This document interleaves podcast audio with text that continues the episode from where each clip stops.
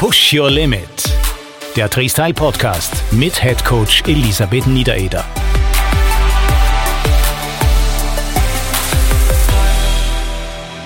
Willkommen bei einer neuen Folge von Push Your Limit, dem Freestyle Podcast.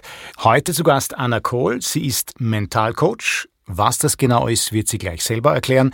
Und selbstverständlich Elisabeth Niedereder, Freestyle Head Coach. Anna, hallo, schön, dass du da bist. Bitte sei doch so nett, für den Beginn stell dich mal kurz vor und erklär, was du so machst.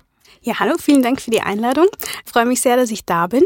Wie du schon gesagt hast, ich bin Mentalcoach oder genauer gesagt Sportmentalcoach. Das heißt, Mentalcoaches können aus unterschiedlichen Richtungen kommen. Das ist eben eher aus der Sportwissenschaft oder aus der Psychologie. Ich kenne eben die Liste auch schon ein bisschen länger aus der Sportwissenschaft. Das heißt, da komme ich her, habe mich dann aber eben spezialisiert auf die Sportpsychologie, habe da eine Mentalcoach-Ausbildung gemacht, zusätzlich dann noch ein Masterstudium in Sportpsychologie und dadurch sozusagen eben auch dieses Zertifikat ähm, vom österreichischen Bundesnetzwerk für Sportpsychologie und bin eben jetzt hauptsächlich im Leistungssport tätig. Das heißt äh, viel im Nachwuchssport, aber auch in der allgemeinen Klasse und unterstütze Athleten und Athletinnen einfach dabei, ihr volles Leistungspotenzial auszuschöpfen. Da gehört eben der mentale Bereich auch ganz stark dazu, wie jedes Kraft- und Ausdauertraining auch. Und genau, da bin ich eben so im Einzelcoaching, ähm, aber auch in Teams, beziehungsweise auch Coach to Coach tätig. Anna, vielleicht für den Anfang, was hat Psychologie mit Sport zu tun? Warum ist wahrscheinlich nicht nur im Profi, auch im Amateurbereich, warum ist Psychologie im Sport so wichtig? Ja, ich glaube, der Kopf eben spielt eine ganz, ganz entscheidende Rolle. Ich mag da ganz gern die Frage, wenn ich äh, neu zum Beispiel beim Workshop bin, dass ich mal die Personen selber frage, was sie denn glauben, wie wichtig eigentlich der Kopf ist. Und die Antwort ist eben ganz oft ähm, sehr hohe Prozentzahl, also vielleicht so 50, 80 Prozent am Tag X muss der Kopf schon mitspielen. Und wenn ich dann aber frage, wie viel der Zeit trainiert ihr das wirklich, äh, kommen meistens kleinere Zahlen. Das heißt, ich habe das Gefühl, dass Wissen, wie wichtig es ist, nämlich da geht es um Themen wie natürlich Selbstvertrauen, Fokus, Zielsetzung, Motivation. Ähm, alle diese Dinge spielen da natürlich eine entscheidende Rolle. Und ich habe das Gefühl, einigen Leuten ist das schon ganz bewusst, aber sozusagen der Weg dahin, wie trainiere ich, das ist vielleicht jetzt noch äh, ein bisschen im Hintergrund manchmal. Da sind wir eigentlich schon ganz tief drinnen. Das sind natürlich auch Fragen, die sich vermutlich jeder ambitionierte Amateursportler und jede Amateursportlerin stellt. Ganz für den Anfang. Du hast schon Motivation, Zielsetzung angesprochen. Ich habe mir in Vorbereitung auf diesen Podcast ein bisschen was angesehen. Da taucht oft der Begriff SMART auf.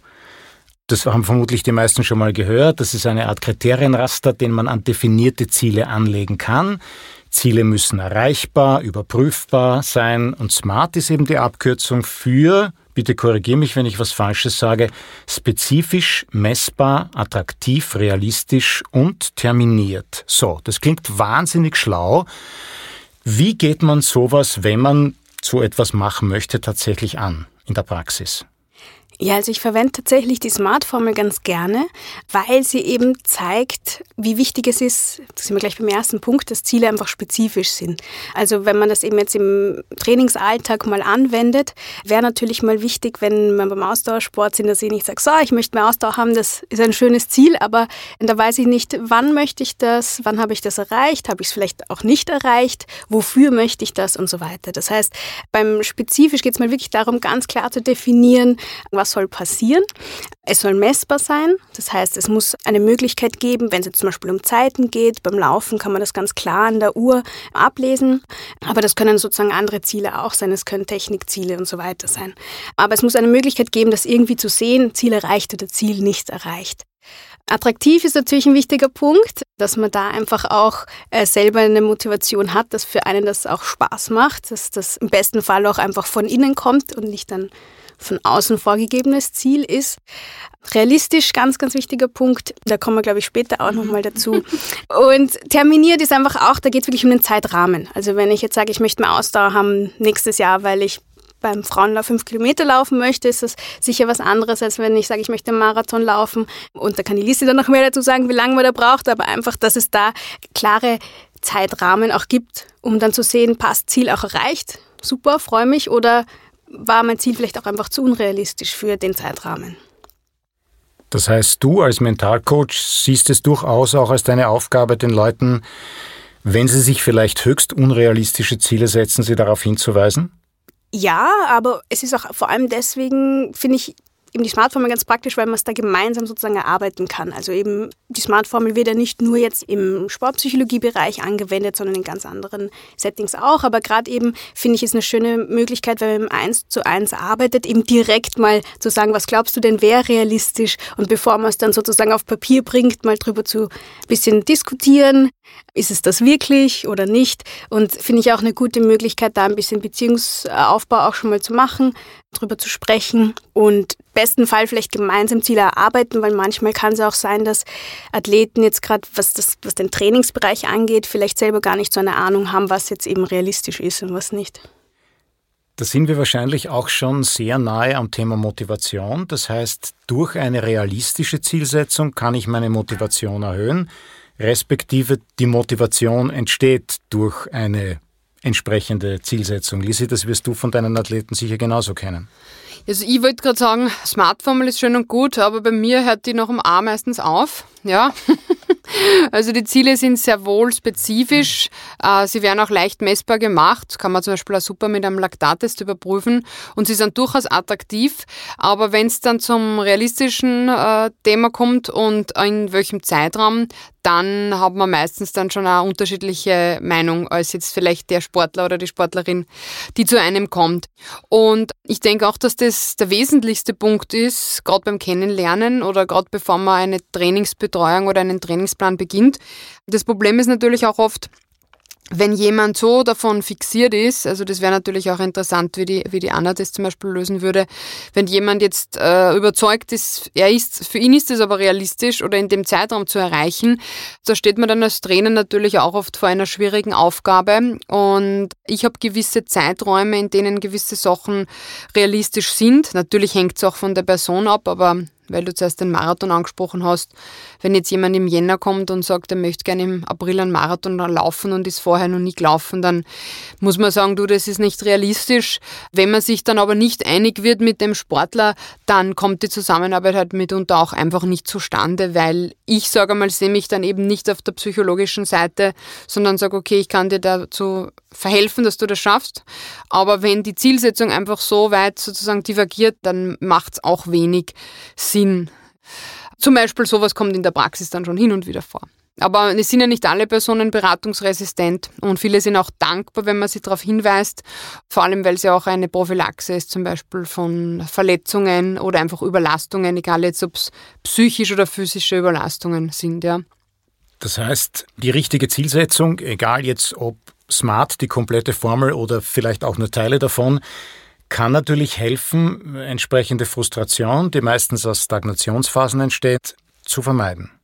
Ja, also was vielleicht da noch ein wichtiger Punkt ist, dass Ziele ja mal wie eine Art Plan sind für die Zukunft, aber dass auch klar ist, dass der sich verändern kann. Also wenn dann eben zum Beispiel Verletzungsphasen dazukommen, andere Dinge oder man einfach dann merkt, okay, die Zielsetzung war aus irgendeinem Grund eben doch nicht realistisch, das kann ja einfach auch mal passieren, dass es dann schon auch eben klar ist, es gibt eine Analyse danach, nach dem Punkt X oder schon sagen wir mal, in die Nähe, wenn man merkt, es geht sich einfach sozusagen nicht mehr aus, dass man sagt, man passt die Ziele an. Und das ist ja was, was, was ganz Normales ist. Und das ist, passt vielleicht auch in den Punkt. Also wenn jetzt jemand glaubt, es geht sich doch auf jeden Fall aus, dann kann man auch sagen, ja, okay, wir schauen es uns dann am Tag an und wenn es sich nicht ausgegangen ist, woran hat es eben jetzt gelegen? War es vielleicht eben doch nicht realistisch oder war vielleicht was auch immer eben mitverantwortlich. Da möchte ich gleich einhaken. Das ist natürlich äh, der Idealfall, wenn es überhaupt zur Umsetzung des Ziels kommt irgendwie, äh, egal jetzt ob erreicht oder nicht. Aber was hin und wieder vorkommt in der Praxis ist, dass das Ziel so unrealistisch ist oder so übertrieben viel investiert wird,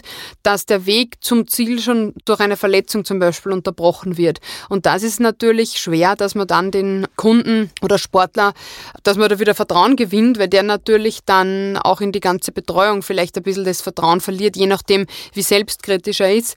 Aber das ist schon hin und wieder vorgekommen, dass die Ziele A vielleicht nicht ganz realistisch waren, man sich aber vielleicht dann trotzdem darauf einlassen hat und gesagt hat, okay, könnte gehen, wird schon gehen. Und man hat ja als Trainer genauso wie als Mentalcoach nicht auf alle Faktoren einen Einfluss. Und dann passiert zum Beispiel eine Verletzung und dann wird halt einfach alles unterbrochen. Und wie man zum Beispiel dann mit dieser Frustration umgeht, also da stehe ich dann meistens an als Trainer, weil da spielen dann so viele andere Faktoren mit.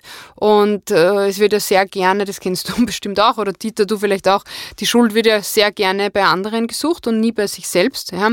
Also das heißt, dahingehend müssten wahrscheinlich nicht nur Sportler, sondern alle Menschen ein wenig an sich arbeiten.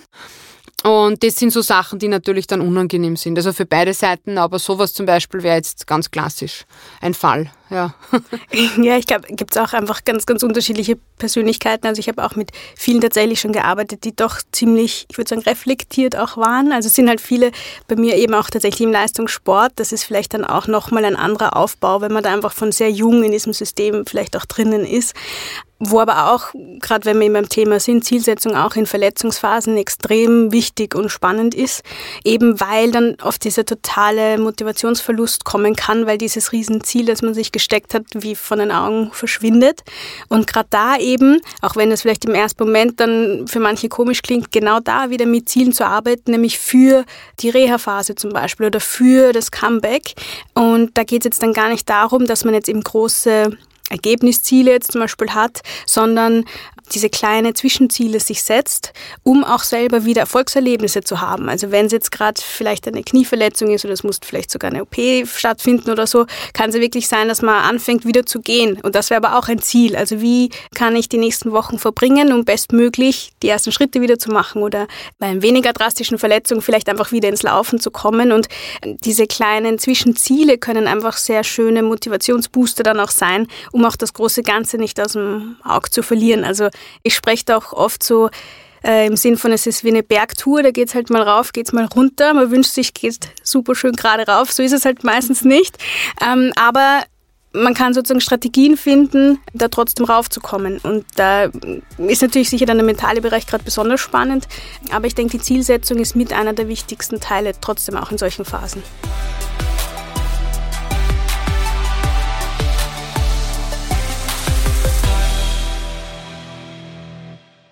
Was mich interessieren würde, nachdem du gesagt hast, du arbeitest ja sehr viel im Leistungssportbereich, wo die Leute natürlich auf einem ganz anderen Level trainieren, äh, dass man als Amateur selten nachvollziehen kann. Wie intensiv arbeitest du dann mit den Trainern zusammen? Weil die werden ja nämlich an den Trainingsplan trainingstechnisch stellen. Setzt ihr euch vorher zusammen und sagt, gerade wenn vielleicht eine Verletzung war, wie bauen wir, so wie du gerade gesagt hast, das in kleinen Schritten auf, damit es wieder bergauf geht? Oder setzt du dich zuerst mit den Athleten zusammen, besprichst mentale Dinge und dann geht's zum Trainer? Also es ist auch unterschiedlich, glaube ich, je nachdem, wie Personen arbeiten. Ich bin tatsächlich immer sehr, sagen wir mal, athletenfokussiert, wenn die Athleten zu mir kommen. Also es war schon noch so, dass ich mal mit Trainern Kontakt hatte, die dann gesagt haben, so ich schicke dir jetzt das Team oder ich schicke dir die Athleten. Für mich ist halt so, ich komme aus der Sportwissenschaft, das heißt, ich kenne mich da schon noch ein bisschen aus, was die Trainingsplanung angeht, habe für mich aber beschlossen, dass ich das ganz strikt trenne. Das heißt, ich mische mich jetzt in die Trainingsplanung überhaupt nicht ein, sondern es ist eher so, dass die Athleten kommen und ich dann frage, okay, was was habt ihr denn ausgemacht? Also was, was schlägt denn der Trainer vor? Was habt ihr besprochen? Und sehr oft gibt es da eh schon einen Plan. Und ich helfe dann sozusagen oder unterstütze dann eher in die Richtung, okay, wie können wir vielleicht Visualisierung noch einbauen? Weil das in Verletzungsphasen gerade eine super Möglichkeit ist. Wie können wir eben jetzt für dich noch Ziele setzen, die eben dem neuen Trainingsplan entsprechen. Anders aber, wenn man jetzt zum Beispiel wirklich mit Trainern intensiv arbeitet, kann man sich natürlich auch zu dritt zusammensetzen. Das ist bei mir tatsächlich jetzt aber einfach eher weniger, weil ich eben sehr, sehr viel eher jetzt gerade mit eins zu eins mit Athleten arbeite. Wenn wir jetzt ein bisschen weggehen von den Rückschlägen, von den Verletzungen, von den Frustrationen, es wurde die Fehlersuche, die hoffentlich nicht nur bei anderen und dem Material, sondern manchmal auch bei sich selber stattfindet, gesprochen. Reden wir vielleicht ein bisschen über die Freude am Training und am Sport. Das ist sicher ganz wichtig bei Amateuren wie Profis. Wie handelst du das, wenn das vielleicht manchmal sogar Richtung Sucht geht, was vielleicht eher bei den Amateuren als bei den Profis ein Thema ist und da kann die Liste sicher auch einiges dazu sagen. Ja, ich wollte gerade sagen, es ist natürlich auch ein großer Unterschied. Also Leistungssport und Hobbysport muss man da, glaube ich, auch psychologisch stark differenzieren, weil der Antrieb von einem Leistungssportler ist zwar vielleicht ähnlich wie von der von einem Hobbysportler, aber es sind trotzdem meiner Meinung nach zwei unterschiedliche Zugänge, weil das, was jetzt die Anne erzählt hat, hat mich an meine Leistungssportzeit erinnert. Ich habe auch oft sportpsychologische Beratung in Anspruch genommen, weil ich einfach davon sehr viel gehalten habe und auch sehr viel davon profitiert habe. Und ich würde mal sagen, in meinem Traineralltag, jetzt gerade im Hobbysport, ist für mich halt immer spannend die Fragestellung, warum finden manche Leute überhaupt den Weg zum Sport, beziehungsweise welches Ventil ist das für sie sozusagen, also was, ähm, ich würde jetzt gar nicht sagen kompensieren, aber was ist so der Hauptauslöser, weil wenn jetzt zum Beispiel jemand mit 40 erst beginnt, Marathonlaufen für sich zu entdecken, ist das ja per se was Gutes, ja. Natürlich, wenn das dann aber ein bisschen ausartet und dann auf einmal nur mehr der Sport und das Laufen im Fokus steht und alles andere ja sekundär wird oder dem einfach äh, übermäßig viel Bedeutung sozusagen zugemessen wird, dann ist für mich als Trainer schon oft die Frage, okay, welche Motivation steckt da dahinter? Und weil der Dieter angesprochen hat, Sucht. Ich meine, Sucht ist ja immer so negativ behaftet. Das kann man wahrscheinlich auch noch differenzieren, den Begriff, ja. Aber es wirkt halt oft so, weil das Paradoxe ist, dass gerade die Hobbysportler, die müssen es ja nicht machen. Also, ich meine, müssen. Leistungssportler muss es auch nicht machen. Es soll ja eben auch Freude machen. Aber der hat auch ein bisschen vielleicht das Berufliche und den Zeitfaktor, weil wenn man jünger ist, hat man auch noch mehr Zeit und auch mehr Chancen und so weiter. Und wenn jetzt aber jemand im höheren Alter zum Beispiel beginnt, ist dem ja klar, ich kann das für mich machen, ich kann meine persönlichen Ziele schon noch erreichen, aber ich werde jetzt nicht mehr vielleicht Staatsmeister, Europameister, Weltmeister, ja, oder vielleicht ist das einer von tausend, der das dann doch schafft, aber es ist in der Regel eher nicht so. Und warum besitzt der aber dennoch so einen starken Antrieb, so viel zu trainieren? Oder teilweise sehe ich das ja, dass die sogar mehr trainieren als ich dann, also ich, mehr als ich als Profi vielleicht nicht, aber ähnliche Ambitionen hätten. Und wo man sich dann schon fragt, es ist erstens nicht notwendig, so viel zu trainieren. Und zweitens, was ist sozusagen der Antrieb? Und da werde ich dann oft schon stutzig oder hinterfragt es dann schon ein, ein bisschen genauer, weil ich möchte auf keinen Fall mit, mit meinem Trainingsprogramm dann so eine ja, sagen wir mal, Kompensation unterstützen. Und da würde mich natürlich auch interessieren, wie du sowas siehst, ob Sport da vielleicht die bessere Möglichkeit ist als jetzt Alkohol oder Drogen oder irgendwelche anderen Formen, ähm, aber vielleicht auch, wie man damit umgeht oder wie man solchen Personen vielleicht auch helfen kann, weil wenn man denen dann oft vorschlägt, es wäre sinnvoller, weniger zu trainieren, stößt das oft nicht auf sehr viel Verständnis oder was für mich als Trainer dann schlimm ist, ich schreibe ihnen was vor und sie trainieren dann trotzdem mehr. Und das ist dann auch für mich, sage ich mal, frustrierend, ja. Mm, ja, klar. Also ich glaube, gerade wie du vorher gesagt hast, ähm, Sucht ist so ein Wort, das irgendwie jeder kennt. Gerade beim Sport, glaube ich, ist es so, dass nicht jeder, der eben sehr intensiv viel Sport macht, ist gleich sportsüchtig, aber natürlich kann das Gestalten annehmen in die Richtung, wo es eine Art Kontrollverlust ist, wo die Leute gar nicht mehr anders können, wo eben welche Motivation auch immer dahinter steckt, das eigentlich schon für die Personen sich auch anfühlt, als wäre es fremdgesteuert, wenn so eine Art Entzugserscheinungen kommen, wenn sie es nicht machen. Also da gibt es dann schon auch gewisse Faktoren, wo man sich ja sagen könnte, okay, das ist jetzt einfach schon ein kritischer Bereich. Bedeutet aber eben nicht automatisch, wenn ich jetzt gern viel mache, dass es dann äh, gleich eine Sportsucht ist. Aber auch, wie du schon gesagt hast, die Regenerationsphasen natürlich extrem wichtig sind. Ich glaube, dass das ganz oft viel, aber das wirst du sicher eh viel machen, einfach so Aufklärung, wie wichtig eben diese Regenerationsphasen sind. Da gibt es ja ganz schöne Modelle, wo man dann erklären kann, was die auch dann dafür bringen, dass man wieder besser wird. Und wie du schon gesagt hast, die Motivation dahinter ist sicher auch spannend, da hin und wieder ein bisschen tiefer reinzufragen, wo kommt das her? Ist das jetzt, weil ich vielleicht ein Körperbild habe, das ich erreichen möchte? Und wo kommt das vielleicht her? Äh, kennen wir ein paar Klassiker wahrscheinlich, wo das herkommen könnte. Ähm, aber sozusagen, wie du schon gesagt hast, ich finde es gut, wenn du sagst, du hinterfragst das und möchtest da auch ein bisschen tiefer reinschauen und zu sagen, wo kommt das her? Und wenn halt wirklich aber äh, das Gefühl ist, dass es eben ein, schon ein Kontrollverlust, dass es geht in eine Richtung, wo man das Gefühl hat, das könnte was Pathologisches sein, wäre jetzt von mir persönlich auch die, die Empfehlung trotzdem, weiter zu empfehlen an, an professionelle Unterstützung einfach, weil das dann ganz andere Themen einfach schon sein können und wahrscheinlich mit dem Sport und der Freude ans, am Sport nicht mehr viel zu tun hat dann. Mhm. Ja. Beziehungsweise bezüglich Freude am Sport würde ich noch gerne ein, ein, Beispiel nennen, das mich dann auch mehr tiefer in die Sportpsychologie gebracht hat und generell in die Psychologie. Und zwar habe ich, ja, ich weiß gar nicht mehr wann das war, Anfang 20 habe ich eine Zeit lang auch komplett die Freude am Sport verloren. Ja, also da war einfach dann, äh, habe ich lange mich nicht gesteigert und da war einfach dann der Druck von mir persönlich, ja, relativ groß. Und da verliert man schon relativ schnell die Freude am Sport. Ja, also wenn man einfach merkt, man trainiert, man trainiert, es geht nichts weiter, Verletzungsphasen sind da oft gar nicht so das Problem, weil da wird man oft noch hungriger drauf und trainiert noch härter und da ist man oft sogar dann besser danach. Ich sage immer, der Körper holt sich dann oft eh die Pause, die er gebraucht hätte, aber das ist jetzt nur so meine persönliche Meinung. Nur das mit der Freude am Sport ist schon ein Thema, weil, und da gibt es wahrscheinlich verschiedene Faktoren, kann auch mit einer Übertreibung natürlich zu tun haben, aber einfach auch mit unnötigem Druck. Und der bringt uns auch ein bisschen wieder auf die Zielsetzung, weil wenn natürlich die Ziele für den Zeitraum oder generell unrealistisch sind und ich erreiche sie nicht, ja, dann erhöht sich ja der Druck für mich persönlich immer mehr, weil ich denke mal, warum schaffe ich das nicht?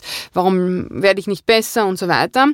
Und da habe ich dann schon viel an mir arbeiten müssen, dass ich wirklich wieder mit Freude, vor allem beim Wettkampf, dass man mit Freude beim Wettkampf steht und sagt, okay, ich mache es mal primär aus Freude an dem Ganzen, ja, auch wenn am Wettkampftag jetzt was anderes im Fokus steht. Aber das zum Beispiel über Jahre hinweg aufrechtzuerhalten, ist wahrscheinlich auch so ein Thema, Motivation, Zielsetzung und so weiter, was aber jetzt nicht nur davon abhängt, weil die Freude kommt ja auch oft durch ganz andere Sachen, weil die Ziele wären ja da sozusagen. Ja. Na ganz sicher. Also ich glaube gerade, wie du gesagt hast, das ist beim Wettkampftag selber auch der Druck, aber auch währenddessen beim Aufbau schon hin. Was ich einfach gern mache, ist auch, wie du schon gesagt hast, die Freude am Sport mal zu erkunden. Was ist denn das, was mir eigentlich Spaß macht? Warum habe ich ihn überhaupt angefangen? Ähm, weil das, glaube ich, verliert man dann ein bisschen aus den Augen. Also eben auch, wenn man sozusagen einen schönen steilen Anstieg hat und dann kommt diese Frustration eben mit, äh, ähm, es geht nichts mehr weiter und vielleicht da auch einfach mit rein wieder bringen, ob das jetzt im Leistungssport ist oder im Hobbysport, wenn man da viel Zeit investiert, definiert man sich ja auch sehr in dieser Sportler- und Sportlerinnenrolle und vielleicht auch mal zu schauen, okay, was gibt's dann noch? Also bin, ich bin ja auch ein, weiß ich, ein Freund, eine Freundin, eine Tochter, eine Mama, was auch immer. Und da gibt es einfach so viele Bereiche, die sozusagen mein Leben ausmachen. Und der Sport ist ein ganz wichtiger, aber nicht der einzige. Und vielleicht da auch mal ein bisschen sozusagen mit Relativierung zu arbeiten, wenn ich jetzt beziehe auf mein ganzes Leben oder vielleicht gerade die ganze Welt, ist es jetzt wirklich so schlimm, wenn ich die paar Hundertstel jetzt nicht schaffe. Das ist natürlich was anderes, jetzt auch wieder im Hobbybereich oder im Leistungsbereich macht das natürlich gleich einen ganz anderen Druck, auch wenn es Sponsoren und so weiter gibt, die Dinge erwarten. Aber trotzdem auch, um vielleicht diesen Spaß wiederzufinden, sich mal eben wieder erinnern an Anfänge oder an eben Momente, die schön waren, sich da wieder rein zu versetzen und was ich auch oft mache, ist, es ist okay, man darf sich mal schlecht fühlen. Also äh, das, es kann nicht immer nur bergauf gehen, man kann sich auch nicht immer nur gut fühlen und dass das irgendwie auch dazu gehört oder ist auch ein ganz großer Teil in meiner Arbeit immer wieder Sachen zu normalisieren und auch zu sagen, da bist du nicht allein, das passiert anderen auch und eben probieren Strategien zu erarbeiten, wie man vielleicht auch die Phase, wo es eben nicht so viel Spaß macht, gut durchzustehen sozusagen. Würdest du dann zum Beispiel empfehlen, wenn man jetzt so einen Sportler trainiert und man steht an, dass man dem wirklich empfiehlt, dann auch jetzt Mentaltraining oder sportpsychologische Beratung in Anspruch zu nehmen oder geht das dann vielleicht zu weit? Weil du weißt es sicher, in unserer Gesellschaft ist es ja immer noch nicht ganz so anerkannt, ähm, also zumindest in Österreich, dass man sich jetzt psychologisch beraten lässt. Würdest du es aber dennoch vorschlagen, einfach als Kompetenzgründen, dass man sagt, ich bin dein Trainer, ich bin Sportwissenschaftler. Das mentale Thema, an dem könnte man sicher noch ein bisschen arbeiten oder das verbessern für dich. Ich würde dir jetzt zum Beispiel die Anna empfehlen. ja, nein, ganz wichtiger Punkt. Also das ist auch was, was, was immer noch, finde ich, auch ein großes Vorurteil und Missverständnis ist, dass es eben nicht nur in den Situationen Sinn macht. Also gerade in denen denke ich mir, ja, gerne, gern weiterempfehlen, gerne auch zu mir schicken. Aber für mich ist ganz, ganz wichtig, da auch irgendwie Aufklärung zu machen in die Richtung, ich arbeite jetzt nicht primär mit Leuten, die sagen, ich habe ein Problem, sondern es geht um Leistungssteigerung und Leistungserhalt in Drucksituationen. Wie bringe ich meine Performance, die ich im Training kann, auch im Wettkampf? Und da geht es noch gar nicht so darum, dass man jetzt viele Ziele eben Probleme hat, sondern wirklich darum, wie kann ich das Potenzial, das ich habe, voll ausschöpfen in jeder Situation. Auch unter Druck, auch, weiß nicht, wenn das Wetter nicht passt, auch wenn die Vorbereitung nicht perfekt war, wie kann ich trotzdem sozusagen das meiste rausholen. Das heißt, mentales Training, sportpsychologisches Training ist was, was in Wahrheit im Alltag jeder Sportler irgendwie eine Rolle spielen sollte, meiner Meinung nach.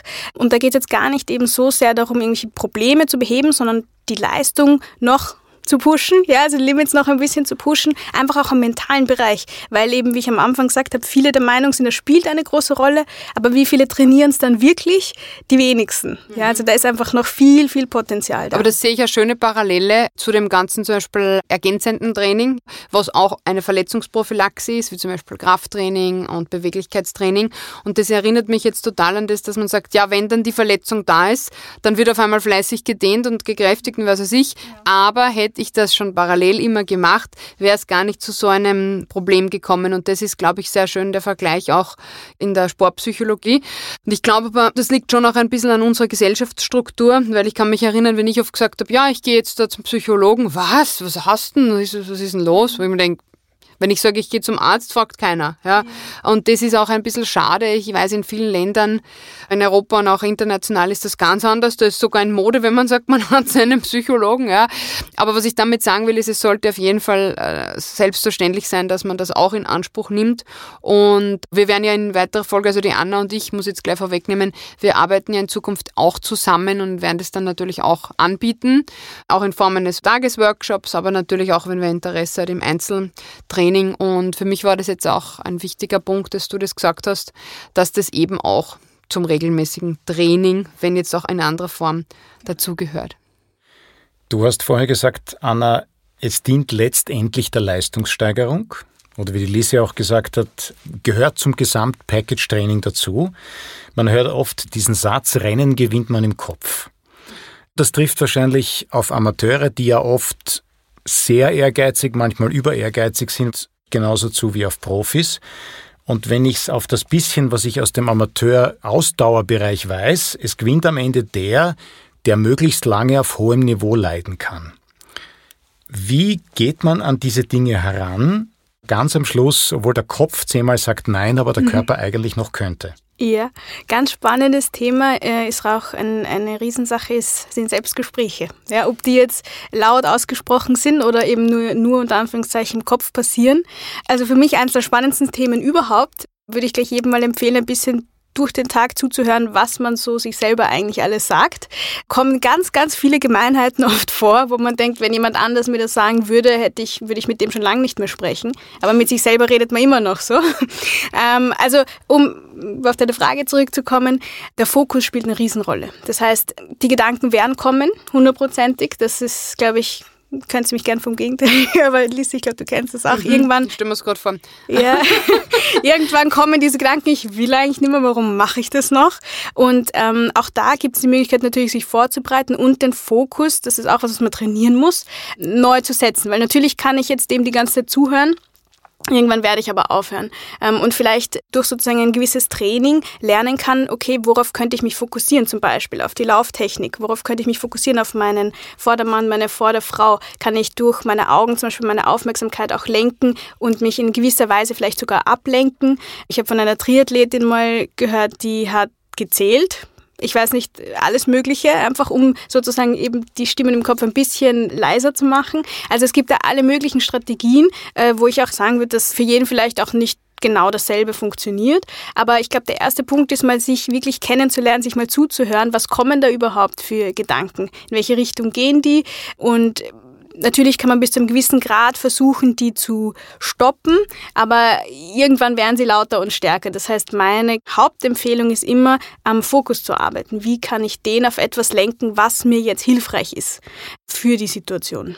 Und da möchte ich auch noch einhaken, weil du gesagt hast, am Schluss, also ich habe oft eher die Erfahrung gemacht, jetzt gar nicht nur bei mir selber, sondern auch bei vielen Athleten, dass der tote Punkt, wie man es so, so schön nennt oder zumindest damals genannt hat, nicht am Schluss passiert, sondern oft im Mittelteil oder wenn die erste Hälfte geschafft ist. Dass man sich denkt, oh, jetzt habe ich noch einmal das Ganze, ja. Und dann, das kann man ganz schön, ich sehe das immer an den Auswertungen, mhm. ganz schön erkennen. Ich nehme zum Beispiel jetzt einen 5-Kilometer-Lauf auf der Straße her. Erster Kilometer zu schnell, zweiter so halbwegs in der Vorgabe. Dritter kommt drauf an, aber vierter ist immer der langsamste. und der fünfte ist dann wieder der schnellste. Und da sieht man auch, was sich psychologisch, ich meine, ist auch physiologisch klar, weil wenn der erste zu schnell ist oder die ersten eineinhalb, dann ist auch natürlich durch die Laktatanhäufung so, dass ich das irgendwann kompensieren muss. Deshalb sage ich immer gleichmäßig, so gleichmäßig wie möglich und so weiter. Aber wenn man sieht, dass dann der letzte Kilometer auf einmal wieder schneller ist, und das finde ich dann schon spannend, was sagt mir denn das? Oder wenn der letzte Kilometer schneller als der erste ist, ist zwar super, aber eigentlich bedeutet das, ich habe mein Potenzial, also außer die Strecke war jetzt bergauf, bergab, aber wenn das eine gerade Strecke ist, würde das auch bedeuten, ich habe mein Potenzial, weder trainingstechnisch, mein psychologisch würde ich sagen, ist nicht so schlecht genutzt, weil man am Schluss ja nochmal sich motivieren kann, ja. Aber das ist dann auch für mich als Trainer oft interessant, wo das dann herkommt und woran das liegt. Und ich finde es auch spannend, weil du gesagt hast, ja, mal die Stimme Themen, also verdrängen soll man ja nie, also das weiß ich zumindest von meinen Psychologen, ja. Man muss das annehmen und Unterdrückung führt nie zu einer Lösung sozusagen, ja.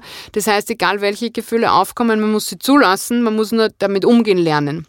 So wie immer im Leben. Mit unangenehmen Menschen kann man auch nicht einfach, man kann man schon zur Seite schieben, aber man muss auch irgendwie lernen, damit umzugehen oder mit unangenehmen Situationen. Und daran arbeite ich zum Beispiel immer noch. Ja. Also ich glaube, das hört auch nie auf, dieses, dieses Lernen auf der mentalen Ebene. Ja. Ja, nein, das ist ganz spannend und ich glaube auch da eben schön, wenn man weiß, eben man ist da nicht allein. Also ich bringe da auch in den Workshops ganz gern Beispiele von eben auch Leistungssportlern, mit denen sich vielleicht auch gut identifizieren lässt. Die haben genauso die Gedanken, die haben genauso auch eben mal Selbstzweifel, die haben genauso Nervosität. Die haben eben nur offensichtlich sehr gute Strategien gefunden, damit umzugehen, wie du schon gesagt hast. Und äh, ich stimme dir absolut zu. Also verdrängen im Sinn von ähm, denkt das jetzt nicht mehr, also denkt alle jetzt nicht an einen roten Hammer. Äh, schauen wir, wie gut das funktioniert. ja, also man muss sozusagen auch da Strategie ist nicht Verdrängung, sondern Fokus ausrichten und mhm. vielleicht neu ausrichten. Ja, und gewisse, ich meine, ich sage das Wort Glaubenssätze nicht so gern, weil das ist so ein bisschen NLP behaftet, ja, aber man muss sich gewisse Denkmuster und so gewisse Sätze, die man sich irgendwann wieder vorsagt oder in seiner Kindheit vielleicht gehört hat, da muss man vielleicht auch eine kleine Umformulierung vornehmen oder gewisse Sachen einfach ein bisschen adaptieren, weil das merke ich auch auf dieses mit nicht und nicht so schlecht und so weiter, das hat man bei uns so ein bisschen sich angeeignet, das ist eh nicht so schlecht schlecht und das ist eh nicht so, also dieses, man kann einfach sagen, es ist gut. Ja, warum ist es nicht schlecht? Es ist gut oder es ist schlecht, ja. Aber dieses, äh, ja, doch nicht zu viel loben und so weiter. Aber ja, wie gesagt, da hast du sicher viel mehr Geschichten auf Lager. Ja, ja. Das, das, also gerade mit der Formulierung ist vielleicht auch für die Ziele ganz, ganz spannend. Die sollten immer, wie du schon gesagt hast, optimistisch oder positiv formuliert sein. Das heißt, Verneinungen haben da nichts verloren.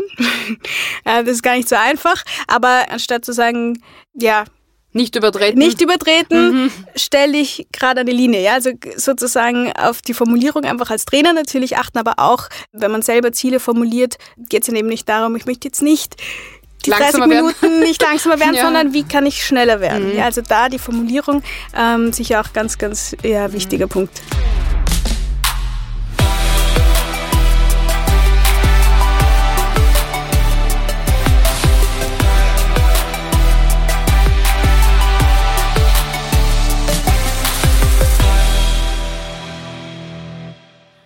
Anna, noch eine Frage, was mich interessieren würde. Ich gehe mal davon aus, du betreust Sportlerinnen und Sportler aus unterschiedlichen Sportarten.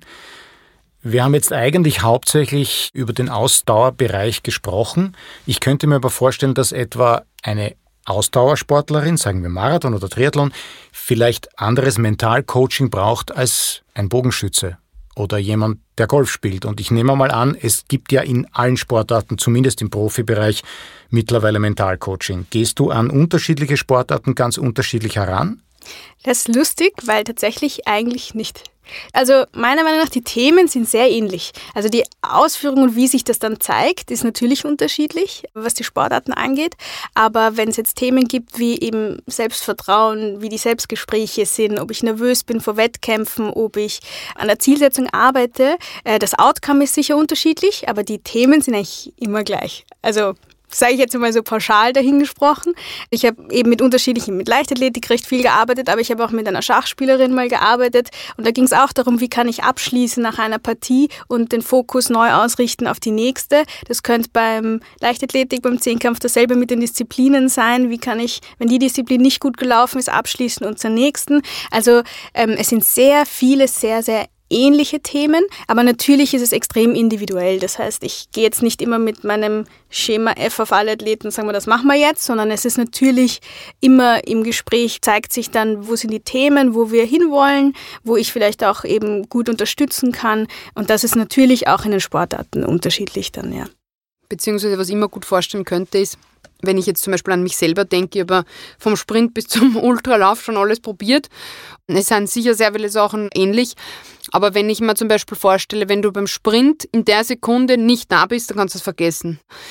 Beim Marathonlauf könnte ich mir sogar vorstellen, dass du, wenn du selbst mit einer schlechten mentalen Verfassung losläufst, dass einfach über die Dauer und natürlich mit erlernten Strategien es durchaus möglich ist, noch zum Beispiel den ersten zehn Kilometern dann sozusagen das komplett umzukrempeln und dann die Motivation wieder aufzunehmen, weil einfach mehr Zeit ist. Mhm. Also das wäre jetzt nur ein Beispiel, das mir einfällt, weil es gibt ja oft, ähm, du kennst das oder ihr kennt das wahrscheinlich beide selber vom Ausdauertraining, da wechseln sich ja so viele Phasen ab und oft die Trainings, die am schlechtesten beginnen, enden am besten und vice versa. Ja, also das heißt, ich könnte mir schon vorstellen, dass jetzt ein Sprinter, der hat genau einen Versuch sozusagen und wenn er den vermasselt, dann war es das. Also dass die vielleicht vielleicht von der Aufmerksamkeitsspanne dann da vielleicht noch mental was anderes trainieren könnten als jetzt der Marathonläufer, der wahrscheinlich nicht ein Selbstgespräch führt, sondern ja, 20, 30, je nachdem oder was sich ergibt. Das wäre natürlich auch spannend, aber wie du sagst, das ist wahrscheinlich auch einfach individuell. Und in Mannschaftssportarten, also das wäre für mich ja unvorstellbar, ja, weil wie bleibe ich da bei mir, wenn ich sehe, der Mitspieler vermasselt das ganze Spiel. Also weiß nicht, hast du da vielleicht auch irgendeine Erfahrung oder? Ja.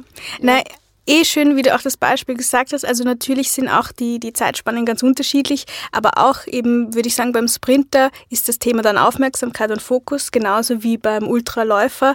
Der muss es halt vielleicht 300 Mal mehr machen. aber es ist sozusagen die Aufgabe oder die Technik oder das wäre wahrscheinlich ähnlich. Aber ich stimme absolut zu, das hat natürlich dann schon, gerade was die Zeit angeht, einen Unterschied. Ähm, und Teams sind natürlich nochmal was anderes und ich glaube, da ist halt spannend immer dieses Gefüge, okay, wer bin ich als Persönlichkeit im Team und was sind dann wir noch als Team gemeinsam? Und ich glaube, da ist ja oft tatsächlich auch dann einfach ein, ein Vorteil, das sind unterschiedliche Persönlichkeiten und ich glaube, das Ziel ist oft, dass sozusagen man von den Stärken der Einzelnen profitiert als ganzes Team und im besten Fall natürlich eine gute Dynamik hat, dass auch jeder sozusagen seine Stärken einfach ausspielen kann. Und ich denke mal auch, wenn man aus dem Einzelsport kommt, ist schwer vorstellbar. Ich habe auch eher immer Einzelsportarten gemacht, aber dafür im Team, glaube ich, kriegt das auch so eine teilweise schöne pushende Dynamik, dass eben angenommen eines mal nicht gut können es dafür, weiß nicht, fünf oder zehn andere ausgleichen. Also ich glaube, da gibt es auch ja, ganz, ganz viel spannende Themen. Aber denkst du, dass der Einzelsportler und der Mannschaftssportler per se unterschiedliche Charaktereigenschaften brauchen oder Persönlichkeiten sind oder sind Mannschaftssportler einfach nur aneinandergereihte Individualisten, die sich halt dann im besten Fall ergänzen? Oder kann man per se sagen, Du bist von deiner Charakterstruktur her eher ein, ein Einzelsportler, weil du bist, was weiß ich was, egoistisch oder irgendwas, solche negativen Sachen und du bist aufopfernd und, und kompromissbereit und du solltest jetzt eher Mannschaftssportler werden. Also ich habe es jetzt absichtlich natürlich überspitzt formuliert. Ich kann tatsächlich jetzt nicht wissenschaftlich sagen, ähm, dass, ob das belegt ist oder nicht. Jetzt von wie du es formuliert hast, gerade mit dem egoistisch oder aufopfernd, also ich kenne sowohl in die eine Richtung als auch in die andere. Man kann auch sehr egoistisch im Teamsport sein. Aber ich, ich würde das jetzt gar nicht so behaften mit eben negativen Formulierungen, weil das kann ja auch sozusagen was Positives sein, wenn ich weiß, okay, ich bin in einer sozusagen Technik oder so besonders gut, die setze ich um, das Team weiß das, ich sorge dafür dann, dass das und das passiert. Also ich glaube, es ist sehr schwer jetzt zu sagen, außerdem ist jedes Team anders, aber ich glaube, da ist einfach viel, viel Teamarbeit, viel Gruppendynamik, Arbeit dann spannend und auch wichtig, dass eben, weil es sind trotzdem individuelle Personen, dass die sich auch da ihren Platz eben finden. Da spielt sicher gerade dann das, das Rolle, welche Rolle nehme ich da ein. Nochmal eine andere Wichtigkeit als im Einzelsport. Aber ich würde jetzt von meinem Gefühl her nicht sagen, dass die Persönlichkeitseigenschaft bedeutet, mach lieber nur Einzelsport oder andersrum. Also, Kurz zusammengefasst, es gibt also Mentalcoaching-Techniken, wenn man so will, die man ziemlich unabhängig von der Sportart anwenden kann, vielleicht auch unabhängig von Einzelsportart oder Gruppensportart. Ich glaube, wir sind alle sehr gespannt, was ihr gemeinsam im Rahmen der Academy anbieten werdet. Ich könnte mir gut vorstellen, da gibt es einige Leute, die das interessiert, mich eingeschlossen. Du darfst dir teilnehmen. das, ist, das ist Reize. Anna, Liz, vielen Dank für das heutige Gespräch. Danke dir. Dankeschön, danke.